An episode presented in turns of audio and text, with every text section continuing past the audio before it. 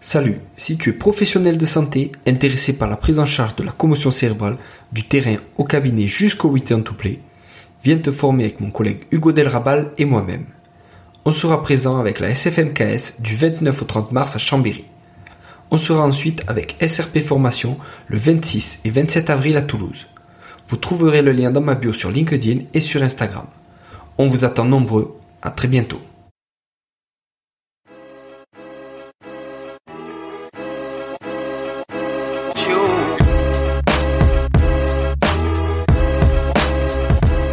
Bonjour à tous et bienvenue sur le podcast Objectif Performance, le podcast pour construire son haut niveau. Toutes les deux semaines, je vais interviewer des kinés du sport, prépa physique, coach ou autres qui amènent et accompagnent leurs athlètes au plus haut. On parlera dans une première partie de leur parcours, d'où viennent-ils, où ont-ils étudié, voyagé et commencé leur carrière, ensuite de ce qu'ils font actuellement et de ce que cela peut nous apporter en pratique, quel est leur sujet de recherche actuel, en quoi cela peut améliorer nos compétences, et enfin, on abordera leur mentor, leur livre préféré et comment est-ce qu'on peut les contacter.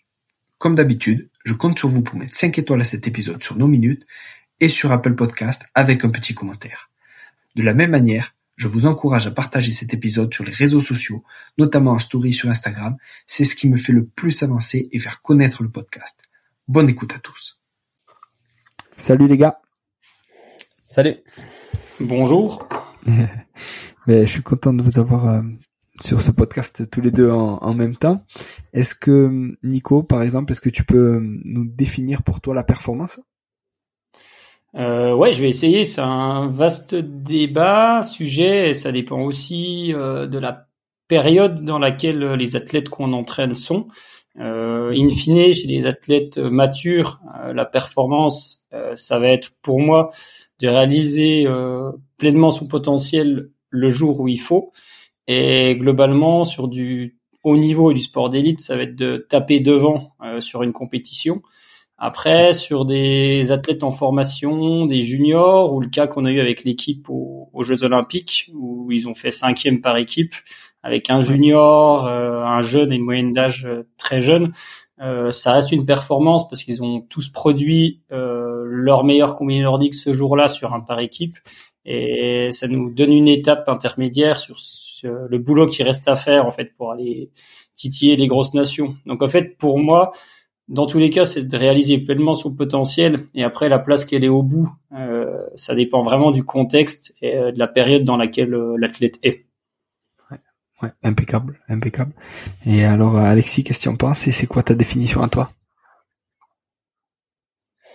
Ouais, moi c'est une définition un peu plus courte et un petit peu plus euh, générale, je, je trouve. C'est pour moi la, la performance, c'est donner le, le maximum euh, qu'on peut euh, et avec un objectif défini. Donc peu importe l'objectif, qu'il soit sportif d'ailleurs ou, professionnel, je pense que la performance c'est en tout cas tout faire pour pour atteindre cet, cet objectif quoi, tout simplement. Puis si on y arrive, tant mieux. Sinon, voilà. Mais pour moi, une belle performance, c'est euh, se rapprocher le plus possible de son objectif. Ok, ok, top, top. Est-ce que Nico, tu peux nous expliquer un peu euh, d'où tu viens et nous expliquer un peu ton parcours?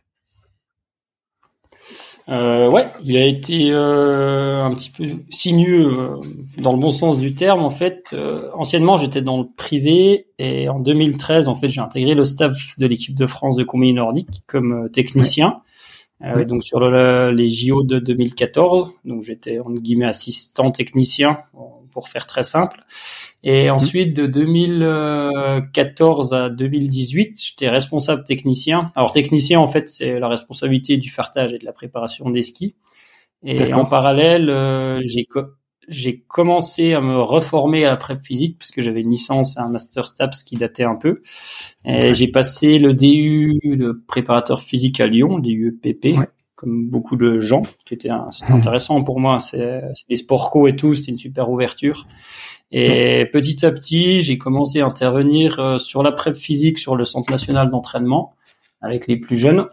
Et de 2018 à, 2000, à l'automne 2021, euh, j'étais en charge de la préparation physique du groupe relève et du groupe junior, avec comme objectif mmh. euh, bah, les mondiaux juniors principalement, mais aussi la formation pour le futur. C'est d'ailleurs là qu'on a commencé à bosser avec Alexis. Et depuis la saison dernière, en cours d'hiver, euh, pour diverses raisons, je suis repassé à mon ancien poste de chef technicien. Donc j'ai arrêté la préparation physique chez les juniors et le groupe B. Et ma mission principale à la Fédé, maintenant, elle est là. Et j'interviens quand même de temps à autre sur le groupe du, du CNE, en fait, de, des jeunes euh, qui sont globalement au lycée, pour faire simple, qui sont en groupe nationaux, en collectif. Et voilà pour les raisons principales enfin pour les raisons, pour les missions principales. Et à côté de ça, je aussi du, je fais du coaching privé, mais euh, c'est moins le débat ici. Ouais, ouais. Et, et, donc juste, ça veut dire que tu as cet aspect, on va dire euh, technicien et prépa physique encore maintenant, ou maintenant tu fais plus que technicien. T'as commencé technicien, t'as fait prépa physique, et là, au final, tu fais quoi, euh, 80-20 ou comment t'organises ton temps?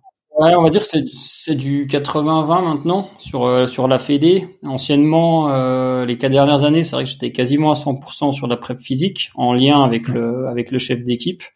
Et derrière, euh, après, quand sur des structures de haut niveau, je m'éclate quand même à préparer des skis. C'est surtout les besoins qu'il y a. Et dans la nouvelle organisation qu'on avait cette année, c'était plus pertinent que je bascule sur cette mission-là. Euh, donc, euh, bah, moi, j'ai suivi. Hein. De toute façon, on essaye de faire avancer des choses. Top, top. Et Alexis, alors toi, t'es es physiothérapeute, mais pas seulement. Exactement, je suis aussi marathonien, effectivement. Euh, mais je suis, oui, exactement, je suis, je suis kiné. moi, c'était plus, plus facile pour moi comme, comme parcours, plus direct. Moi, je sais que je veux être kiné depuis que j'ai 13 ans. Donc, en gros, bah, lycée. Puis après, j'ai fait mes études, moi, à Charleroi en Belgique. Euh, et puis après directement j'ai travaillé à la fin de mes études du coup en, en 2017 euh, dans un cabinet et puis euh, de fil en aiguille je me retrouve depuis euh, depuis novembre 2020 à travailler dans un joli centre de médecine du sport à l'hôpital de la Tour. Et ça c'est mon activité principale. Et puis à côté de ça moi j'avais fait j'ai eu l'opportunité du coup vu que j'étudie en, en Belgique de faire un stage Erasmus après maintenant dans le Jura là où je suis euh, où j'habite quoi en fait. Et là où il y a le centre de ski. Et puis euh, et du coup j'ai envoyé mon, CV à tous les entraîneurs du ski nordique. Et puis c'était à l'époque Jérôme Lahurt euh, celui qui dirigeait le le comité nordique qui a dit bah ouais écoute viens avec nous trois mois en stage. Et du coup j'ai j'ai fait mon mémoire du coup de, de kiné là-dessus. Et puis c'est comme ça que j'ai que, que j'ai intégré on va dire l'équipe petit à petit quoi. Et puis voilà, mmh. Après, j'ai fait des formations, euh, pas mal de formations. J'ai directement enchaîné par le CEC e euh, de, de kiné du sport de, de la SFMKS euh, à Chambéry. Ouais.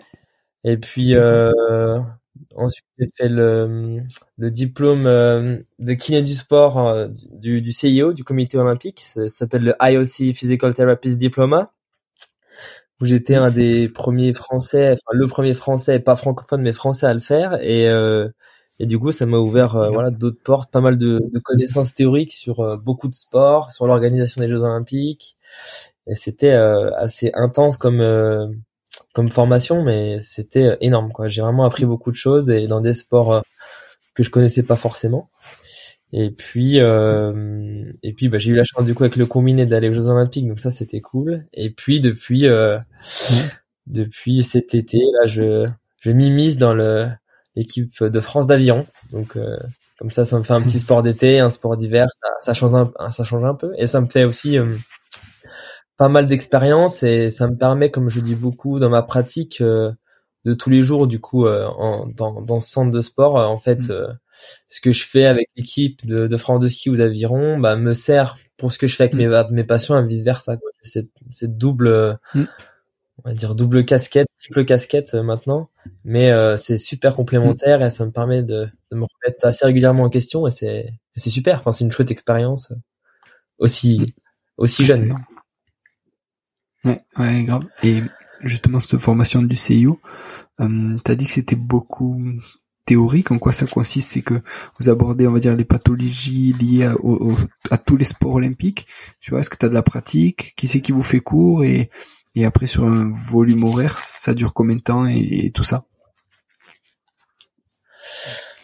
alors c'est c'est étalé sur euh, sur deux ans. Donc en gros, pour faire simple, la première année c'est on reprend toutes les bases de physiologie du sport, de prévention des blessures, de, de monitoring des, des blessures. Tout, c'est tout en, en online, donc c'est tout, tout théorique parce qu'en fait c'est tous les meilleurs intervenants en gros du monde dans leur domaine euh, et, euh, et du coup bah on peut pas tous se réunir à ce moment-là et hmm. et du coup euh, donc ça c'est la première année vraiment plus générale et plus axée physiologie biologie euh, performance et puis la deuxième année c'est un petit peu hmm. plus axé euh, et aussi la première année où on parle beaucoup du fonctionnement d'un staff médical et de l'organisation médicale des Jeux Olympiques, comment on organise ça, qui fait quoi, un peu l'organigramme. Et euh, c'est à ce moment-là, je me suis dit en fait que oui, effectivement, je peux comprendre que pour organiser des Jeux Olympiques, il faut euh, 8 ans, 10 euh, ans avant, parce qu'il y a beaucoup de choses qui doivent se mettre en place. Et voilà, on t'apprend pas mal là-dessus. Et puis la deuxième année, c'est vraiment plus, je trouve, axé euh, ouais pathologie par sport. Donc c'est comme ça qu'un peu j'ai j'ai pris goût à l'aviron parce que voilà, on parle des pathologies en aviron, des pathologies en ski, des pathologies en football, des commotions cérébrales et des choses vraiment plus spécifiques à à chaque sport et et olympique ou non, mais voilà, des sports en général très spécifiques et c'était pour moi très très enrichissant, ouais. Pour moi qui est pas forcément des beaucoup de nageurs, par exemple, j'ai appris beaucoup de choses sur les nageurs, bah, sur les rameurs, sur euh, les skieurs alpins aussi. Donc c'était euh, ouais super euh, super expérience. super super. Est-ce que alors Nico, est-ce que tu peux nous expliquer ce que c'est au final le combiné nordique? Ouais, bien sûr. Je vais essayer de faire simple et explicite. En fait, c'est une discipline olympique euh, qui regroupe deux sports a priori antagonistes, à savoir le saut à ski. Donc, généralement, les compétitions ont lieu sur des tremplins de 90 ou de 120 mètres. Euh, la plupart du temps, le concours de saut à ski est en premier. Euh, celui qui va le plus loin, qui a la meilleure note de style, pour schématiser très fort, euh, part en premier pour la course de ski de fond, le deuxième par deuxième. Il y a des pénalités et des écarts.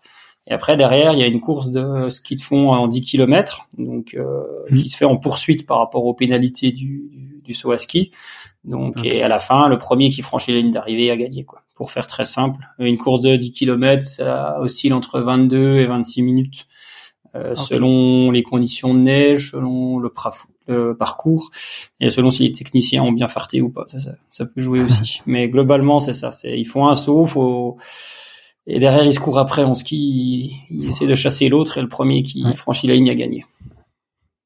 C'est énorme et, et t'as qu'un seul saut donc si pour une raison X ou Y, euh, tu vois les conditions de vent sont pas terribles ou quoi au moment où toi tu sautes, eh ben tu tu rétrogrades euh, fort fort et après faut fournir un effort peut-être encore plus important sur le sur la piste pour rattraper tout le monde quoi. Ouais, faut marner. Après, les conditions de vent, euh, il y a des feux rouges et des feux verts. Si elles sont trop trop mauvaises, euh, ils font patienter les sauteurs.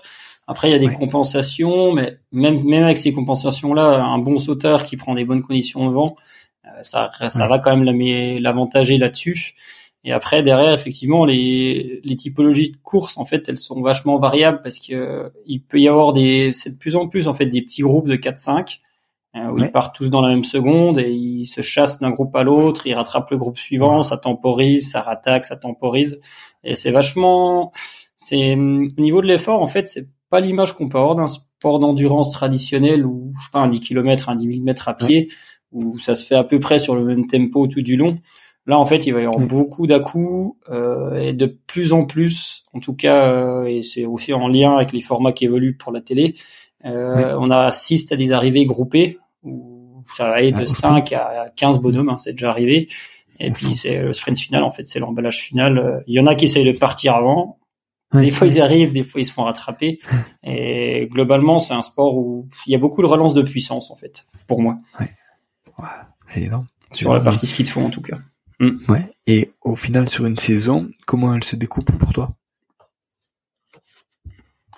Euh, sur une saison de Coupe du Monde, euh, on va partir de, de celle-là. En fait, euh, il y a des périodes, euh, globalement, d'enchaînement de trois ou quatre compétitions, souvent. Mm. Donc ça fait trois. Il y a deux, deux à trois compétitions par week-end. Et en fait, euh, elle démarre le dernier week-end de novembre, souvent à Ruka au Cercle Polaire. Et elle se termine au 15 mars, peu près en général. ça enchaîne. Et puis nous, à la différence du biathlon, on a des championnats du monde tous les deux ans, non pas tous les ans comme les skieurs de fond, et les Jeux olympiques tous les quatre ans. Donc en fait, les championnats du monde et les Jeux olympiques sont intégrés euh, dans la dans la saison, euh, ce qui fait que de temps à autre, on peut être amené à faire des impasses. Euh, ça dépend des, des, stratégies de préparation pour pour les compétitions, mais des fois, ça arrivé de partir un mois, un, part un mois de suite sans rentrer à la maison. C'est rare, hein, mais ça peut arriver. Donc là, bah, c'est euh, compète, récup, entraînement, ça serait un grand mot. C'est plus maintien des acquis et puis ça enchaîne. Et euh, derrière, après, il y a des petites phases de régénération, mais c'est très souvent, ça arrivait. Euh, moi, sur les trois JO que j'ai fait, euh, on est rentré deux jours après, on est reparti parce qu'il y avait une Coupe du Monde le week-end suivant. C'est aussi les impératrices de la télé, hein, les sports d'hiver pour exister, il faut passer. Enfin, comme tous les sports hein, d'ailleurs. Et on a aussi le calendrier aussi construit à cause de ça. Ou grâce à ça, je sais pas exactement, mais en tout cas en fonction de ça. Ah, c'est ouf. Ouais, sinon il y a, enfin c'est souvent des courses individuelles. il y a aussi des épreuves par équipe. Donc en relais, où là la course de ski de fond, elle fait pas 5 km, elle fait 10 km. Euh, elle fait pas 10 km, pardon, elle fait 5 km. Mais la majeure partie du temps, c'est un saut 10 km. Ok. Et tu disais donc plusieurs compètes dans le week-end. Ça veut dire que ben, tous les deux vous devez gérer une partie de la récup et tout ça aussi. Euh, moi maintenant moins, mais avec les juniors, alors les compétitions s'enchaînaient un petit peu moins. Mais euh, en fait, euh, c'est déjà arrivé qu'on parte un, oui, un mois de compète complet avec des juniors. Et c'est vrai que la récup, en fait, elle va. Le plus dur à gérer, en fait, c'est arriver à maintenir le niveau technique au tremplin. Alors ça, c'était pas ma partie, mais c'est vraiment ce qui importe. Le niveau physique est un peu plus facile à, à, gérer si la préparation a été bonne. Et derrière, en fait, toute la planif, euh, elle se construit en fait, euh, en, tout cas la planif de l'hiver, en intégrant les dates clés qu'on vise. Et après derrière euh, des séquences d'entraînement sur des blocs d'une semaine, deux semaines, trois semaines, c'est impossible en saison. Ou derrière, on va se repréparer pour la période qui suit derrière. Et après sur euh, la partie récup, en tout cas en lien avec l'entraînement, hein, Alexis, on l'a assez fait ensemble. Hein, il dira plus sur sa partie à lui. c'est plutôt de la c'est de la gestion de la charge d'entraînement euh, minimale, mais sans tomber sur, euh, sans qu'il se ramollisse trop, en fait, pour faire simple, mmh. et savoir à quel moment replacer les muscles, quel moment replacer les intensités, sachant qu'il faut qu'il refasse du saut à ski, euh, qu'il refasse du ski de fond à basse intensité pour récupérer. Euh, c'est un petit peu, c'est une mécanique un peu complexe, mais c'est aussi ça qui est intéressant. Ah, grave, grave. Et alors justement en mm. termes de complémentarité entre euh, la prépa et, la physio, la kiné, sur le combiné nordique, qui fait quoi? Euh, Après, je vais laisser aussi parler un coup, un coup Alexis, il va m'en vouloir après. Mais euh, globalement, les entraîneurs ont vraiment ce planif, ce planif général là. Enfin, le contenu d'entraînement appartient à l'entraîneur. Je pense que c'est bien que les rôles soient définis. Après, en cas de pépin physique, en tout cas, moi, je conçoit la chose comme ça. Et avec Alexis, on a bossé comme ça, notamment, on pourra y revenir, hein, mais sur un cas particulier. C'est-à-dire que s'il y a une pathologie, s'il y a une blessure, en fait, euh, nous, on est les coachs, on est on est là pour faire un programme d'entraînement pour les faire progresser, on n'est ni médecin ni physio. Donc en fait, euh, mm. on construit les étapes avec le physio, on attend les feux verts du physio avant de refaire autre chose. Euh, moi, j'envoyais toutes mes séances de muscu euh, et tous les cycles qui arrivaient à, Alexis avant. Euh, en tout cas, chez les gens qui avaient des pathologies. Et la complémentarité, elle se faisait là. Après, il essaye aussi d'apporter d'autres choses sur le travail de pied, sur de la mobilité. Mmh. On n'est pas, je suis désolé, on n'est pas toujours réceptif, mais on, l'écoute, mais on n'arrive pas toujours à le mettre en place parce que les, les journées sont longues. Mais en tout cas, moi, je le lis toujours avec attention. Après, des fois on dit oui, des fois on dit non. D'accord. Et Alexis, alors, qu'est-ce que tu fais, toi? Euh, J'essaye de me faire ma place déjà. Ça, c'était, c'était, pas évident au, début parce que, ouais, à, la, à, la, base aussi, dans, dans le combiné, ils prenaient plutôt des, des ostéopathes et les deux collègues avec qui je suis, euh, Mathieu Mignot et puis Laurent Michou, ils sont, c'est des ostéopathes, donc ils ont, ils avaient plutôt une vision, euh, ouais, structurelle, quoi, et, Et pour tout ce qui était un peu aspect euh, prévention des blessures, que ce soit l'été ou l'hiver, c'était mm. ils avaient moins, enfin je pense une, une, vision un peu différente de, de la mienne. Et donc, du coup c'était moi qui sortais de, de l'école, c'était un petit peu dur au début, puis petit à petit euh, euh j'ai réussi à, à convaincre euh, certaines personnes que qu'on pouvait améliorer des choses en tout cas. Et surtout ce qui est dur dans des dans des groupes de haut niveau c'est euh, c'est qu'il faut réussir à changer des choses mais sans que ça paraisse pour une révolution en fait. Et, hmm. et pour les entraîneurs parfois euh, changer faire un petit test ou faire quelque chose ça paraît un truc énorme ou ils pensent que ça va mettre en péril euh, tout un cycle d'entraînement et c'est pas évident à ouais à argumenter disons. Donc donc voilà donc c'était cool avec avec Nicolas et puis hmm. même les, les autres membres du staff ils petit à petit, ils font un petit peu plus confiance et j'ai l'impression que ça, ça porte ses fruits parce qu'on n'a pas trop de blessés en combiné de par le sport parce que comme disait Nicolas très justement, c'est un sport très complet donc il faut être à la fois explosif et euh, et à la fois endurant donc, et c'est des qualités très complémentaires. Il faut à la fois être endurant mais soulever des charges énormes. Mm. Et, et, aussi de par le fait qu'il n'y a pas d'impact quoi. Enfin, il n'y a pas les impacts de la course à pied ou du football. Donc euh, de base, je pense que ça limite un petit peu les risques. Mais euh, mais on a eu surtout moi au début l'été, euh, la première chose qui m'a un peu frappé, c'est ben l'été ils font beaucoup de ski à roulettes et de course à pied, de trail, et euh, ils avaient tous des, des périostites tibiales et quand j'en parlais aux entraîneurs, bah c'était ça faisait partie de l'entraînement quoi. C'était en mode bah ouais, ils ont des périostites, ouais ben on, quoi. Ça fait ça fait dix ans qu'ils ont ça, c'est normal quoi. Et et pour moi c'était dur à accepter de dire mais c'est normal qu'ils se blessent quoi. Et, et, donc du coup petit à petit on on a essayé un petit peu de, de, de faire un petit peu plus de, de course à pied euh, euh, l'été et puis surtout un petit peu l'hiver parce qu'ils en faisaient beaucoup moins l'hiver forcément donc dans les planifications ils ont essayé aussi un petit peu pour varier l'entraînement de de mettre un petit peu plus de course à pied ou, de course à sauter ou de choses comme ça et, et j'ai l'impression qu'on a plus trop de périostites donc euh, donc c'était voilà un petit changement, mais qui a eu des, des, gros effets parce que du coup bah voilà dès qu'ils rattaquent une saison, euh, ils ont moins cette peur de, de la périostite et ils peuvent euh, bah, s'entraîner correctement. Moi le, le but c'est qu'ils puissent s'entraîner correctement et qu'ils puissent euh, encaisser la charge de travail des, des coachs. Mmh. Donc pour l'été en tout cas moi je trouve j'ai j'ai plutôt une un rôle ouais de de mai à de mai à novembre et puis après logiquement quand ta saison attaque de novembre à à Mars, euh, c'est plutôt euh, ouais garder euh, un, un, corps à la fois flexible parce que bon, en soit ski faut être et en ski de fond d'ailleurs faut être assez flexible au niveau des hanches, des chevilles et, et déceler les petits premiers signaux de de blessure ou de pseudo ouais surutilisation.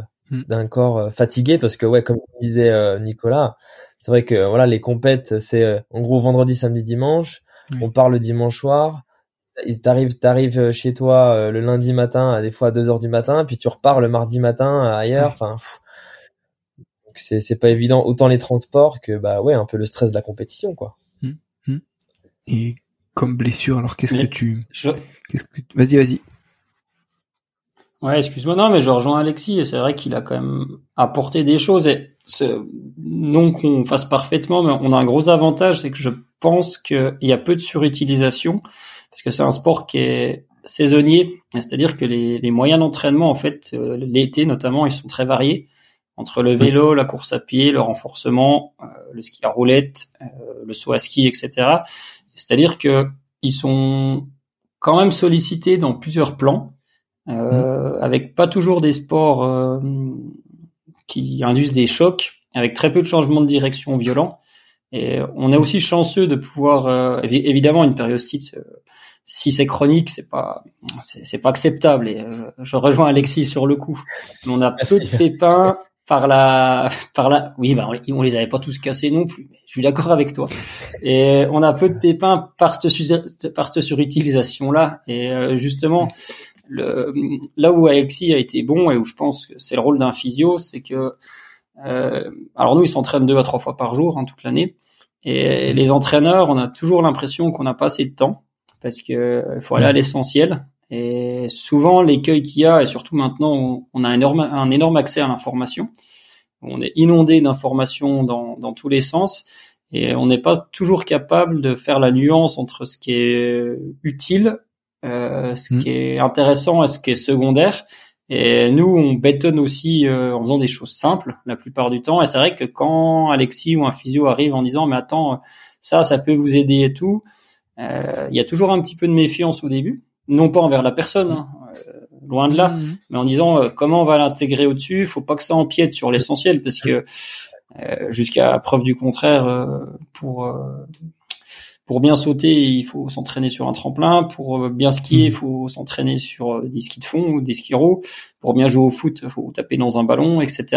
Et hmm. après, sur ces choses complémentaires, euh, effectivement, sur quelque chose de chronique, comme les périostites, il y, a un, y a un vrai intérêt. Moi, je veux toujours plus mesurer sur les gains de perf, parce que c'est par nature, pour moi, le gain de perf, il se fait quand on travaille des basiques et qu'on travaille l'essentiel. Par contre, hmm des apports euh, de régler des problèmes chroniques qui permettent aux, aux gars d'être dispo 365 euh, jours par an. Alors j'exagère parce qu'il y a quand même trois semaines de pause au printemps, mais c'est sûr que c'est indéniable et euh, je pense que le rôle du physio dans la dans la préparation et dans la gestion des blessures et de la disponibilité, il est surtout là. J'ai envie de dire s'il intervient sur une blessure, c'est qu'il y a un truc qui est pas allé comme il fallait à un moment et ça c'est pas de sa responsabilité, c'est plutôt de la nôtre. Donc mmh voilà pour moi le rôle du physio, en tout cas, ou comment moi je le conçois, et je pense comment Alexis l'est, et ce qui fait qu'aussi, euh, je pense, à bien matché nous deux, euh, parce qu'on mm. a réussi à trouver cet équilibre-là, à l'époque. Toujours mm. maintenant, mais on travaille un petit peu moins ensemble. Ouais, puis pour, juste pour rebondir, c'est vrai qu'on est sur des, sur des petits effectifs, donc c'est vrai que par rapport à des effectifs de foot ou de rugby, on dit ouais, il y a un blessé ou deux blessés, c'est rien. Pour nous, quand l'année passée, il y en a un qui, qui se pète l'avant-bras, qui est en équipe euh, A, hmm. bah en fait ils sont quatre, donc du coup ça te fait 25% de l'effectif en moins, quoi. Donc euh, c'est pour ça que nous, la, la, je trouve la prévention des blessures, elle est, enfin c'est c'est super important pour ça, quoi, parce que dès qu'il y en a un qui est absent, peu importe le groupe A, B ou junior, bah en termes de pourcentage, ça fait un gros pourcentage d'effectifs en moins, quoi. Ouais. Alors on n'est pas que quatre au total, hein. mais euh... non mais tu vois ce que je veux dire. Hmm. Ouais, bien sûr. Hmm. Et, et justement, alors comment vous, l'un et l'autre, comment vous communiquez ensemble et quelles informations vous partagez avec le staff technique? Tu vois, qu'est-ce que qu'est-ce que le physio dit, qu'est-ce que le prépa dit, et qu'est-ce que entre vous vous, vous dites euh, par rapport à des blessés ou par rapport à des on va dire des athlètes euh, sains aussi? Est-ce que vous communiquez là-dessus? Est-ce que euh, toi Alexis, tu dis ben voilà sur la récup, j'ai vu qu'il y avait ça peut-être, ils se plaignent de ça et tout. Tu vois comment vous vous organisez votre relation entre vous et par rapport au staff on peut peut-être faire un cas concret sur un, blessé, sur un blessé, justement, comme on avait communiqué par rapport à ça. En fait, on avait un jeune, il est toujours jeune, hein, qui était, euh, qui avait euh, une dysplasie diagnostiquée après syndrome fémoro-patellaire, on savait pas trop. Il avait passé son hiver, euh, son programme que je lui fais, c'était ben, va nager et fait de la poussée, parce qu'en saison on n'avait pas le temps de le gérer un peu plus que ça. Et c'était il y a trois ans en arrière. Et au printemps, il fait IRM à Dijon, je crois, et le médecin euh, qui lui passe l'IRM lui donne, lui pose comme diagnostic qu'il peut pas, euh, qu'il faut plus qu'il fasse de sport du tout. Donc après, bah, quand il t'appelle, euh, tu sais qu'il est pas en, enfin, tu sens à la voix que c'est pas pas génial. Après, tu tu le rassures, hein, tu lui dis, écoute, on va déjà voir avec le médecin de la Fédé, etc. Et à partir de là, le médecin a posé son diagnostic donc le médecin fédéral, mmh. euh, qui était évidemment euh, non, tu pourras pas ne plus jamais faire de sport de ta vie. Et nous, la, la, le positionnement que moi j'ai eu avec, enfin en tout cas qu'on a aussi, le staff a eu avec, c'était euh, tu pourras pas pour le moment t'entraîner comme les autres, mais par contre tu mmh. feras différemment que les autres et on va on, on va s'adapter. Euh, mmh. Et ça te remet aussi en question en tant que prep parce que pour moi, pour être performant en ski de fond, euh, il faut faire de la course à pied. C'était mon a priori que j'avais, mais je pense que ça aide beaucoup. Sauf que lui, il pouvait pas en faire pour le moment. Alexis, ça sera à son tour d'expliquer comment il l'a aidé à en refaire. Et bah du coup, il a fait du VTT tout l'été. Et ce jeune-là, euh, la saison suivante, il fait médaille de bronze au mondiaux junior individuel, vice-champion du monde junior par équipe. Et l'année d'après, il est dans le relais, dans deux ans après, il est dans le relais cinquième au jeu. Et en fait, la, une fois que le, je reviens un peu en arrière, mais quand le médecin a posé son diagnostic, hmm. euh, il y a une ordonnance de kiné. Et moi, à partir de là, je regarde l'ordonnance de kiné, je dis, ok, ça, ça, ça, moi, je cherche, euh, je cherche une progression et une construction en lien avec ça, même si je m'improvise pas du tout kiné. Hein. Euh, je réfléchis à comment je vais faire les choses. Et après, avec Alexis, on a vraiment été en, je lui ai fait valider en fait tous les mouvements, euh, toutes les séances qu'on que j'avais prévu de lui faire faire. Et en fait, on a, alors on n'a pas tâtonné avec un, enfin on a tâtonné justement, on n'est pas parti avec un rétro-planning précis. Et en fait, c'était quasiment de la gestion au jour le jour, où en séance, euh, ben, c'était un jour, ben viens à tel angle, ah tiens, ça te fait mal. Ben, si ça te fait mal légèrement, reste-y, parce qu'il mhm. faut que tu ailles travailler où ça te fait un peu mal. Euh, ah, ça te fait trop mal, ben remonte un peu, on charge, on décharge. Est-ce que le poids, on le met devant, on le met derrière sur un squat, etc. Et après derrière, on a tout construit autour de là, mais en lien. Euh, bah, Alexis il pourra aussi détailler sur euh, sur la partie physio, hein, mais euh, mm. vraiment en lien avec Alexis sur essayer de le construire et de lui donner de la, de la confiance là-dedans. Alors c'était pas parfait, mais en tout cas ça a permis de qu'il continue à progresser hein, parce qu'il était que junior. Et après Alexis a réussi l'année suivante. Alors là je l'avais un peu modéré peut-être aussi au début, mais c'était très bien à réintroduire euh, la course à pied progressivement sur des séquences euh, à M plus 2, M plus 3. Et derrière, en fait, ça lui donne euh, pas forcément des armes à court terme, mais c'est c'est con à dire, mais c'est une corde de plus à son arc pour pouvoir s'entraîner et pour pouvoir utiliser plusieurs moyens d'entraînement. Et du coup, l'apport du physio et particulièrement d'Alexis sur le coup, il a été super important parce que ça te rassure aussi en tant que prep. Hein. Tu dis euh, ouais ok, euh, je navigue à vue, on sait pas où on va. Euh, ok, on check, on revient en arrière, on retourne devant, etc. Hmm. Alexis? Ouais, ouais, exact. Ouais, alors ça c'est clair. C'est vrai qu'on avait, c'était assez un, cas assez intéressant parce que ça, je pense pas que dans le dans le combiné ou je pense pas que le le staff avait déjà eu affaire à ce genre de, de pathologie. Moi, j'avais j'avais déjà eu des cas euh, quand je travaillais en cabinet ou autre. Donc, moi, j'avais une vision de la potentielle évolution et euh, le staff avait une, vision plus ou moins aléatoire du truc, savait pas trop comment le gérer. Et puis le, le sportif non plus, savait pas trop euh, quoi faire. Il avait essayé pas mal de choses. Donc, c'est vrai que mm. le, le, fait et ça, c'était une chance hein, que le que le staff me fasse un peu plus euh, confiance là-dessus. Enfin, j'ai pris un peu plus d'importance mm. là-dessus. Ben, comme Nicolas, je pense que ça, ça a aidé et et, euh, et on a essayé, voilà, petit à petit de, de gérer cette charge d'entraînement.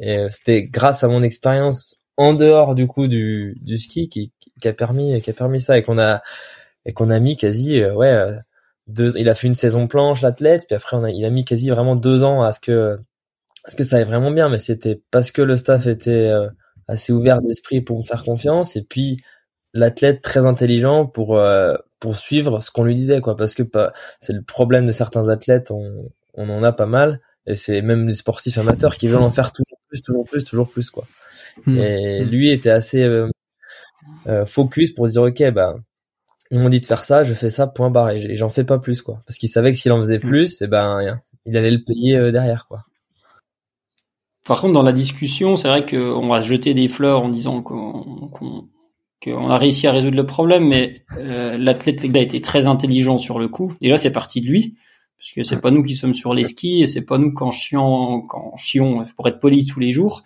Et c'est vrai qu'il y avait aussi, même s'il suivait, il y avait quand même beaucoup d'échanges et on checkait avec lui. Euh, ok, ça va, ben on va un peu plus loin. Bon, ben ça va pas, on revient un peu en arrière. Et euh, il y a eu des journées où c'était vraiment pas facile. Hein. Ça se voyait sur sa tête. T'as des journées, il avait mal dès le matin.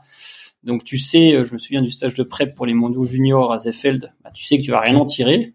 Donc euh, hmm. il bougonne un coup, tu, tu fais ouais c'est hmm. bon, il y a des mères de toi, je vais m'occuper des autres.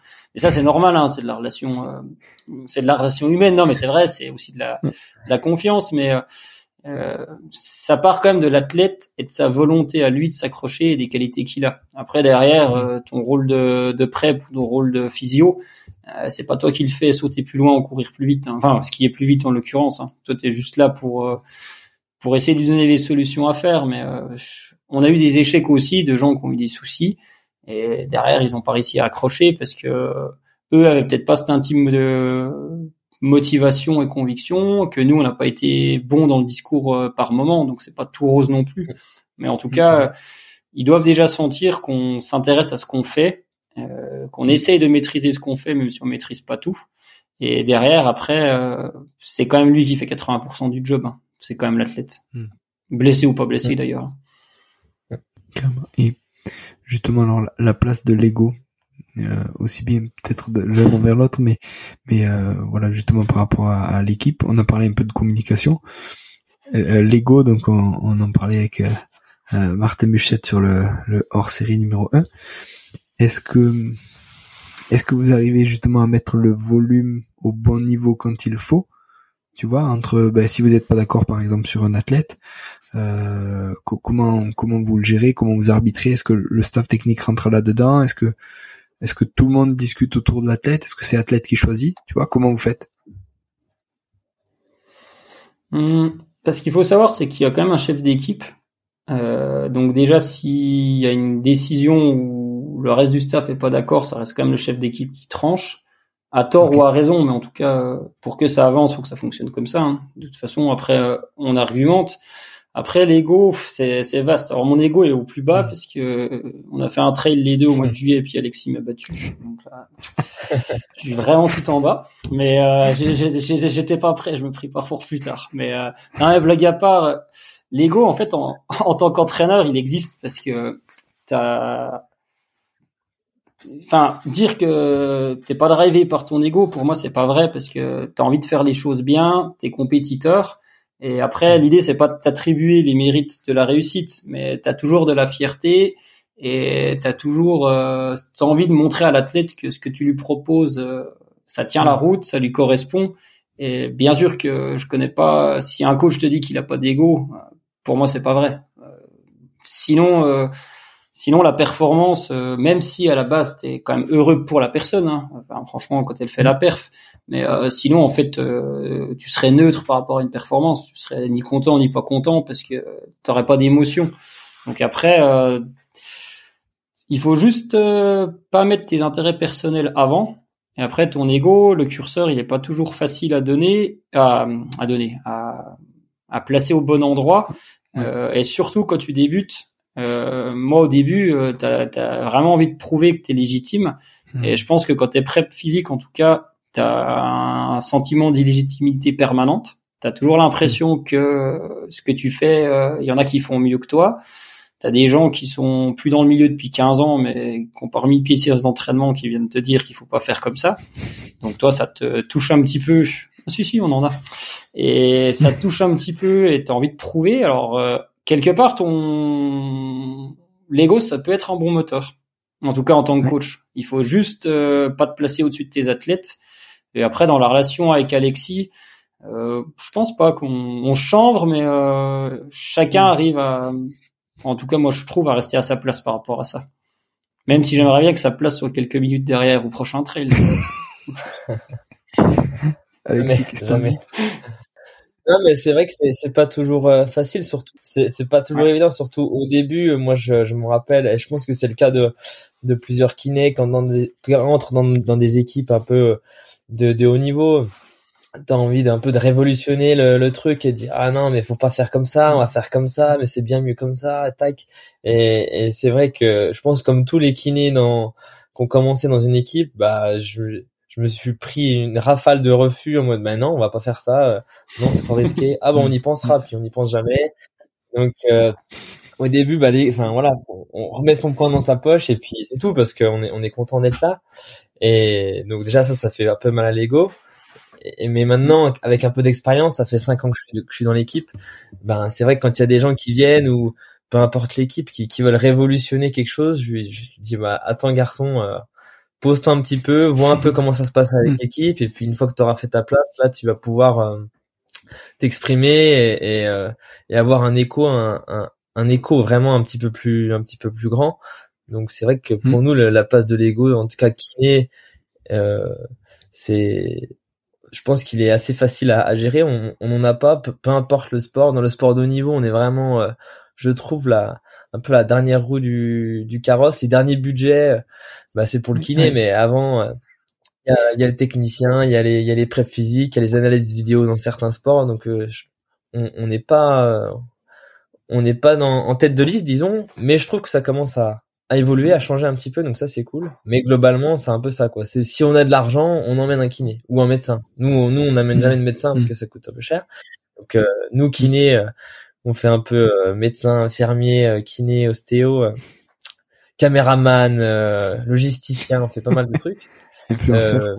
donc du coup, l'ego, il, il est vraiment à mettre à mettre à notre profit, je pense. Et euh, ça, c'est le rôle du l'ego du kiné de base, je trouve, dans une équipe euh, qui, qui fait du haut niveau, moi, national ou international, peu importe. Et puis l'ego, quand on quand on est face à un athlète euh, ou à un staff, il, en tout cas nous avec Nicolas, je pense que c'était assez assez bienveillant, je pense, et on voulait vraiment pas pas tirer la couverture à soi et vraiment le le ouais le, meilleur pour l'athlète et, et, entre guillemets pour l'équipe c'est peut-être plus facile à faire parce que ça quand même même si on est dans une équipe de France ça reste quand même des individualités. Donc euh, on, dit enfin on dit pas l'équipe de France a fini troisième. On dit euh, telle ou telle personne a fini troisième. Donc c'est peut-être plus facile quand c'est un individu tout seul qui se gère plutôt qu'un individu dans un collectif.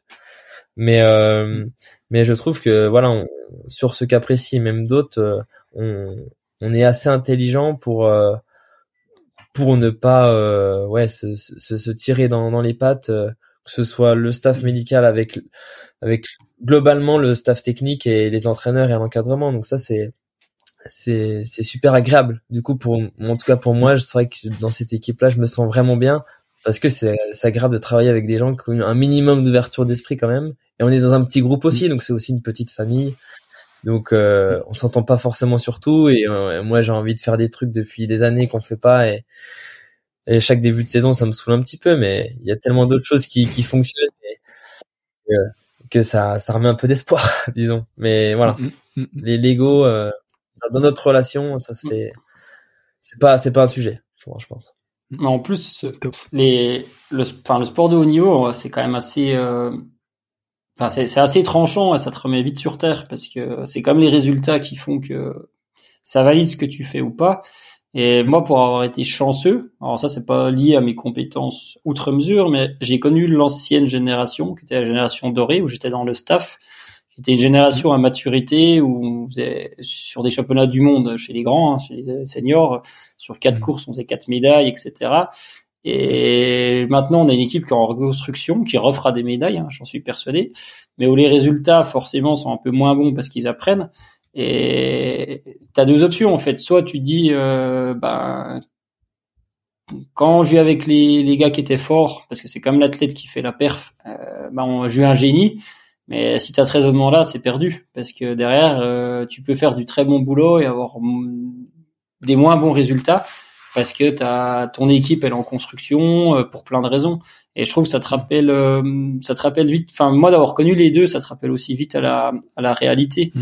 et euh, après c'était plutôt sur la partie où je fartais les skis à l'époque mais ça te le fait quand même. Et le fartage des skis t'aide beaucoup à pas avoir d'ego parce que c'est assez binaire comme fonction. C'est t'as bien bossé et ça glisse. T'as mal bossé et ça glisse pas et ça se voit tout de suite. Mmh. et tu te fais chambrer et tu te fais chambrer à la télé en direct, etc. Ça, ça peut arriver.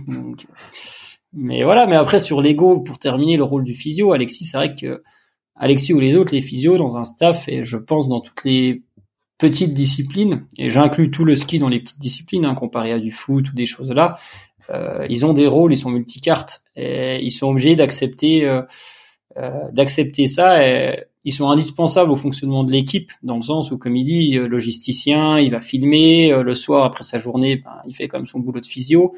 Euh, ils ont quand même beaucoup de tâches. Alors, j'ai pas osé lui faire faire des skis encore. On va peut-être essayer. Pour l'instant, c'est la seule chose qui l'a pas occupé.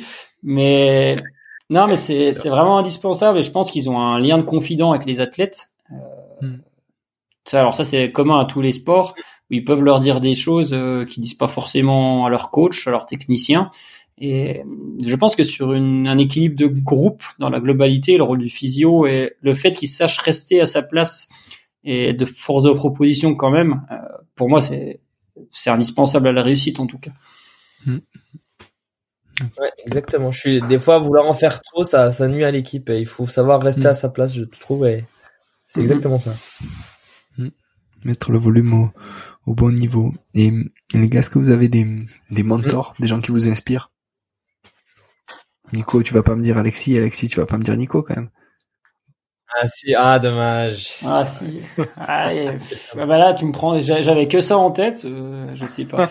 non, des gens. Euh, bah, je, je, peux le dire parce qu'il est, il est, il est parti. Mais moi, j'ai adoré bosser euh, avec Étienne Gouy, qui était le chef d'équipe euh, de 2009 à 2015, euh, qui avait arrêté et qui est revenu sur les deux dernières années. Et bon, on a eu des tensions à un moment. Hein. C'était très tendu il y a deux ans, mais j'ai adoré. J'ai beaucoup appris, appris de lui.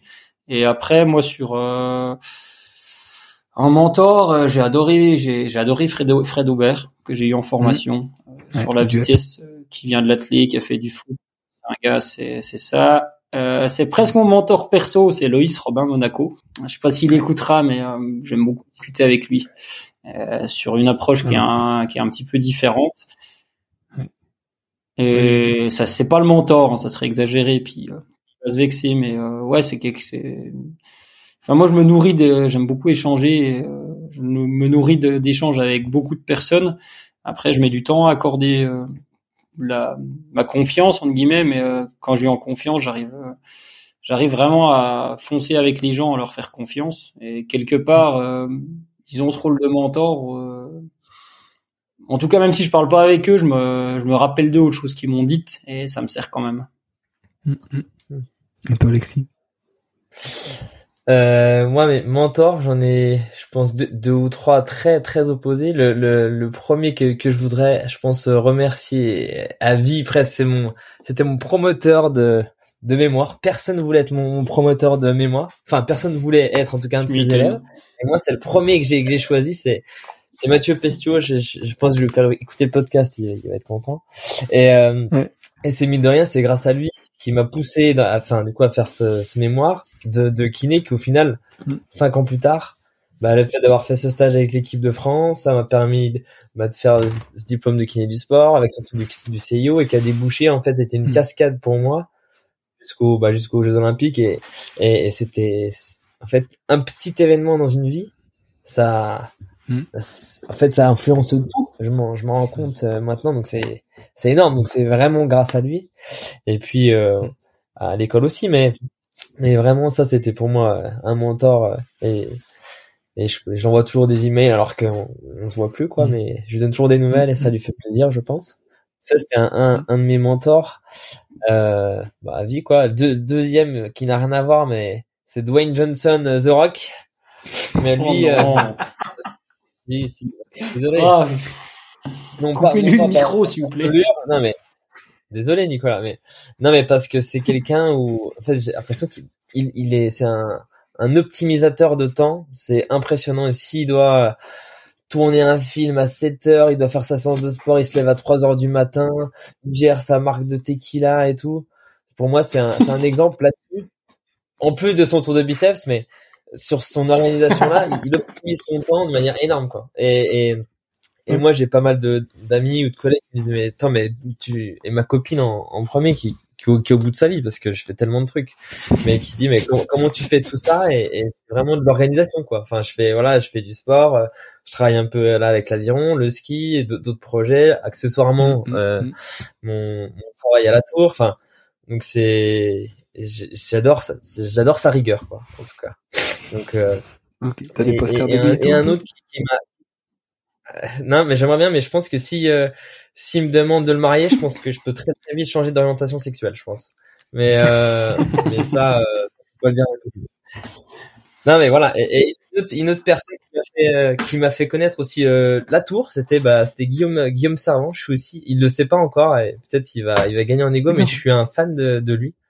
J'adore. Franchement, il est d'une humilité. Il fait il fait pas de bruit. En fait, il fait des trucs énormes. Donc donc voilà, je vais, je vais peut-être pas avoir, j'ai pas non plus un poster de Guillaume Servant quand, quand je me couche, mais à côté de Dwayne Johnson. Quand euh, quand il a intervenu, euh, du coup, euh, à côté de Dwayne, où ils ont les mêmes cheveux, mais et euh, et, quand je l'ai vu à, au voilà au, CEC e de kiné du sport, il, ouais, il a vraiment bien vendu la tour et, et je, je m'étais dit, je me rappelle à l'époque, si si je bosse à la tour un jour, c'est que je m'étais dit, c'est que t'es vraiment un bon physio, donc j'y travaille ah, depuis deux ans, donc c'est que c'est que je pas être trop mauvais quoi. Et vraiment, je me suis dit ça, donc euh, donc merci Guillaume euh, de, ouais, de m'avoir fait découvrir ça, quoi. et, j'aimerais bien travailler un peu plus, euh, un peu plus avec lui, en collaboration, et, et voilà. Et, et, voilà, mes, mes ah, mentors. Parfait, parfait. Est-ce que vous avez des des livres du coup, euh, un peu des livres de chevet ou des livres euh, qui vous ont marqué? Ouais. Euh, on va essayer de pas sortir toute la bibliothèque, mais un livre que j'ai beaucoup beaucoup lu quand quand j'ai quand j'ai sorti de mon DU, parce que je l'avais eu en formateur, c'est le bouquin de Benjamin Delmoral qui s'appelle ah, Prophylaxie je l'ai plus en tête, il est corné, je l'ai prêté à Arnaud qui est coach avec nous, je l'ai prêté à tout le monde, donc du coup je pense qu'il tient avec un timbre avec euh, des trombones maintenant. Et j'ai beaucoup beaucoup lu ça à l'époque.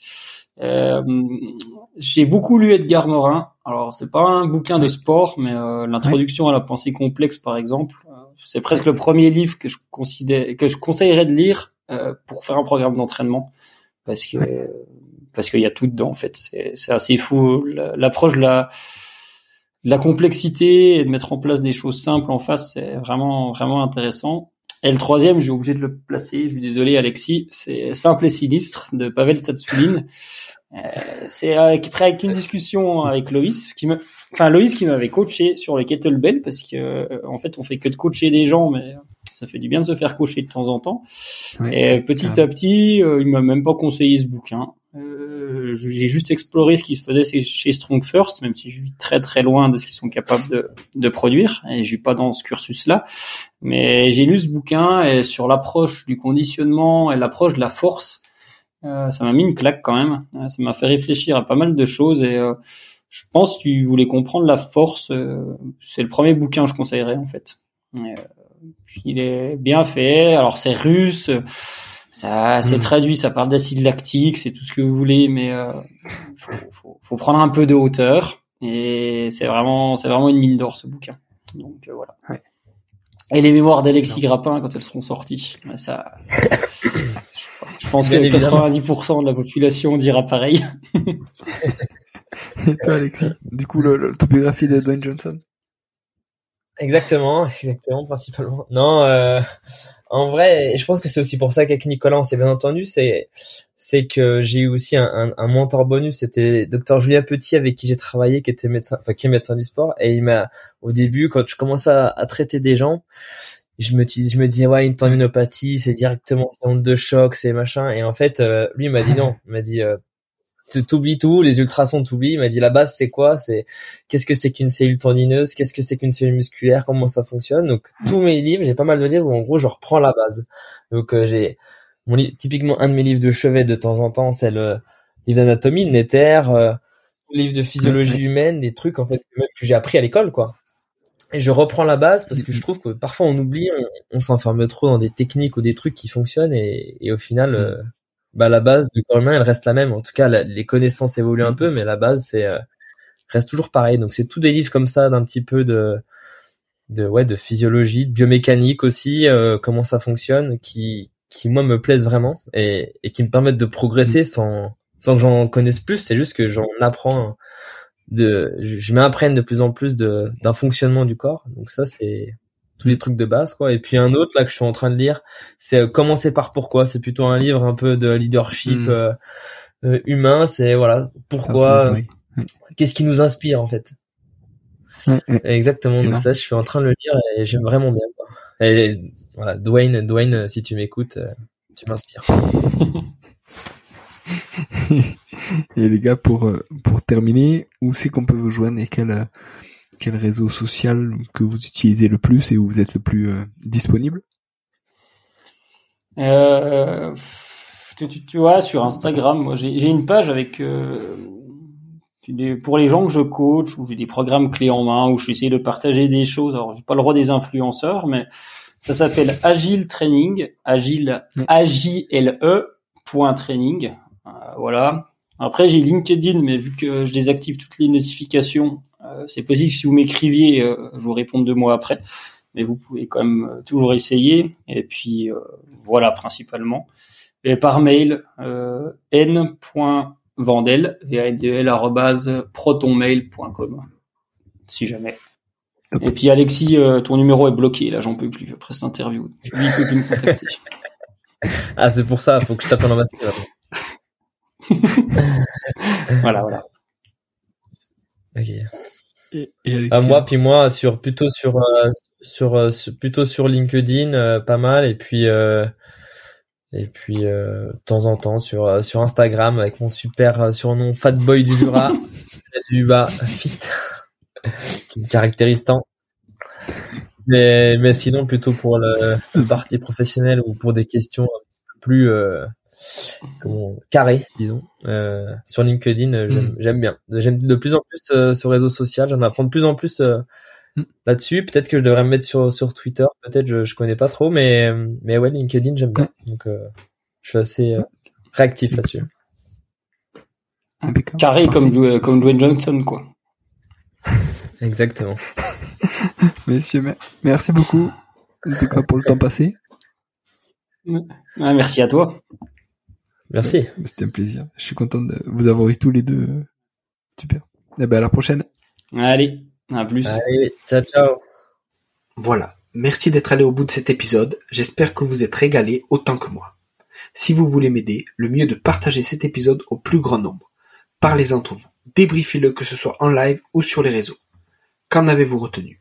En quoi cet épisode peut vous aider à construire votre haut niveau? N'hésitez pas non plus à me faire un retour ou à me proposer des personnes à interviewer. Je répondrai avec plaisir. À très bientôt pour un nouvel épisode.